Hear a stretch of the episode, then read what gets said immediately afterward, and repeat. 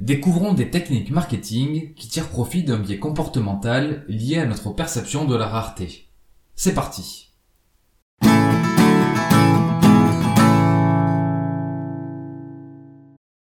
Il existe des biais cognitifs qui conduisent les individus à attacher plus d'importance à ce qui est inaccessible et rare.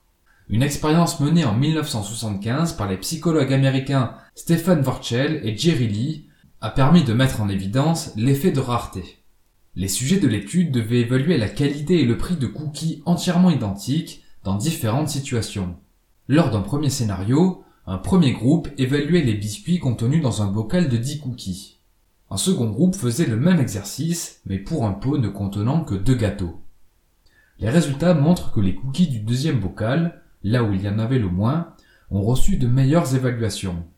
Les cobayes étaient prêts à les payer 23% plus cher.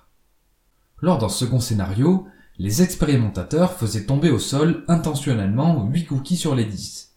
Une fois de plus, les cookies rescapés avaient reçu de meilleures évaluations que ceux jugés par le groupe témoin. Une autre variante consistait à retirer 8 cookies du bocal pour les apporter à un autre groupe. Là encore, les gâteaux restants devenaient plus désirables. Dans un troisième scénario, les expérimentateurs ramenaient 8 cookies supplémentaires à ceux qui n'en avaient que deux. Dans ce cas, les sujets trouvaient les gâteaux moins bons. Finalement, l'expérience démontre l'influence de la rareté. Plus c'est rare, plus c'est désirable. L'analyse des résultats permet aussi de mettre en évidence l'impact de la raréfaction sur notre réflexion. Dans le cas où des cookies sont retirés, l'attrait pour les biscuits restants s'intensifie. Ces résultats s'expliquent par un phénomène de réactance. Nous avons horreur de perdre une liberté qui nous était acquise ici la liberté de manger 10 cookies. Robert Cialdini, l'auteur du livre Influence et manipulation, explique que l'idée de perte potentielle joue un rôle considérable dans nos prises de décision. À chaque fois que notre liberté de choix se trouve limitée ou menacée, nous y attachons soudain plus de prix et nous estimons davantage les biens qui y sont liés. Quoi qu'il en soit, ce biais comportemental peut être exploité de différentes manières, en particulier dans le domaine du marketing. Voici une technique de vente s'appuyant sur l'effet de rareté. Un client se rend en magasin pour acheter un ordinateur. Après avoir identifié un certain modèle, il appelle le vendeur pour lui poser des questions supplémentaires sur le produit.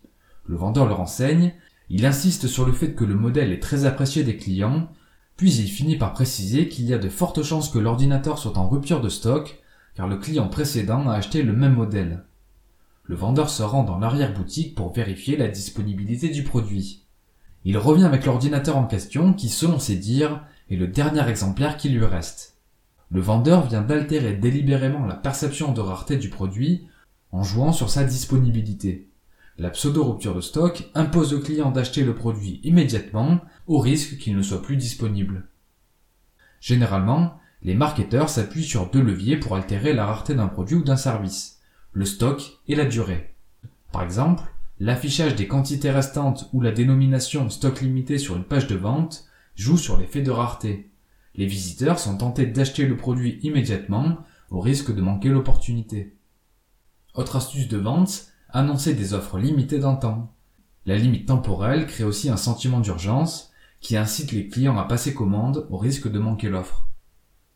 À ce propos, on peut constater que les soldes s'appuient sur les deux leviers altérant la rareté.